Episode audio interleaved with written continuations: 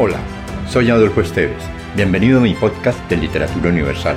Acá encontrarás, entre otros, poesía, poemas, ensayos, mitos, leyendas y novelas. Relájate, atrévete y déjate llevar por el mundo de la imaginación y los sueños.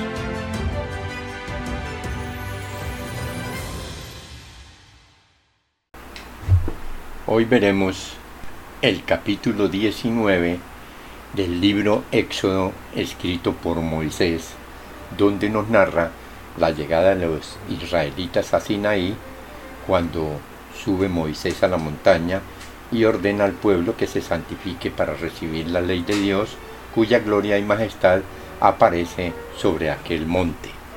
La narración dice así.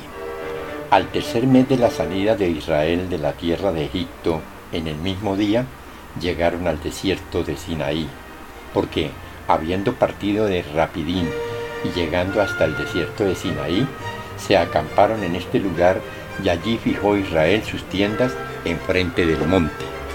De aquí subió Moisés hacia Dios, el cual le llamó desde la cima del monte y dijo, Esto dirás a la casa de Jacob, y esto anunciarás a los hijos de Israel.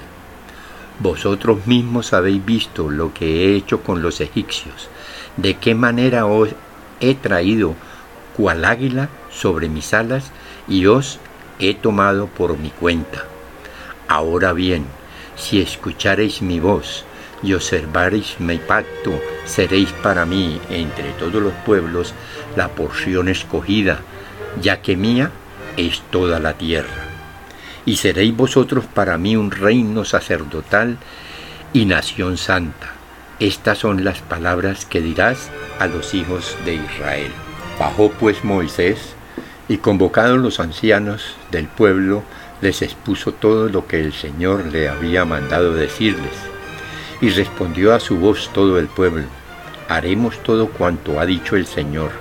Y habiendo Moisés llevado al Señor la respuesta del pueblo, el Señor le dijo, Ahora mismo vendré yo a ti en una densa y oscura nube, a fin de que el pueblo me oiga hablar contigo y te dé crédito perpetuamente.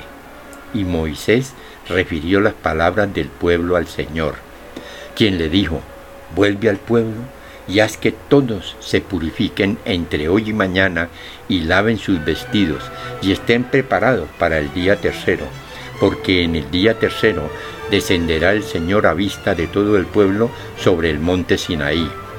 Pero tú has de señalar límites al pueblo en el circuito y decirles, guardaos de subir al monte, ni os acerquéis alrededor de él.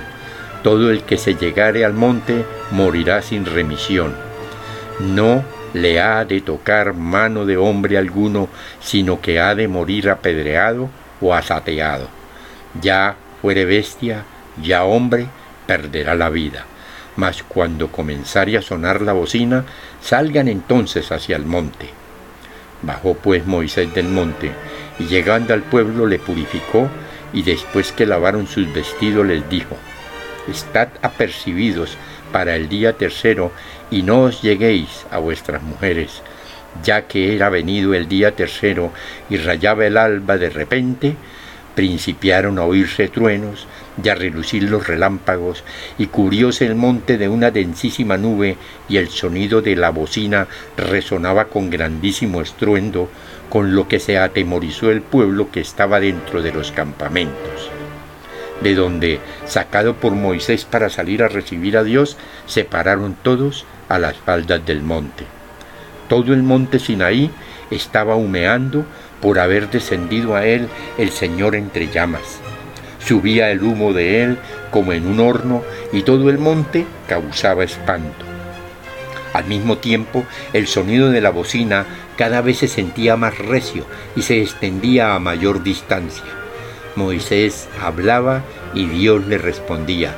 Descendió el Señor sobre el monte Sinaí en la cima misma del monte y llamó a Moisés a aquella cumbre, a donde, habiendo subido, díjole, baja e intimale al pueblo que no se arriesgue a traspasar los límites para ver al Señor, por cuyo motivo vengan a perecer muchísimos de ellos.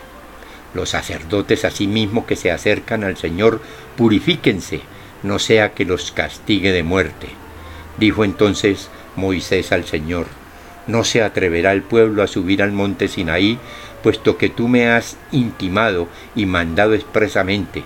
Señala límites alrededor del monte y santifícale. Mas el Señor le dijo, anda, baja. Después subirás tú y Aarón contigo, pero los sacerdotes y el pueblo no traspasen los límites ni suban hacia donde está el Señor, no sea que les quite la vida.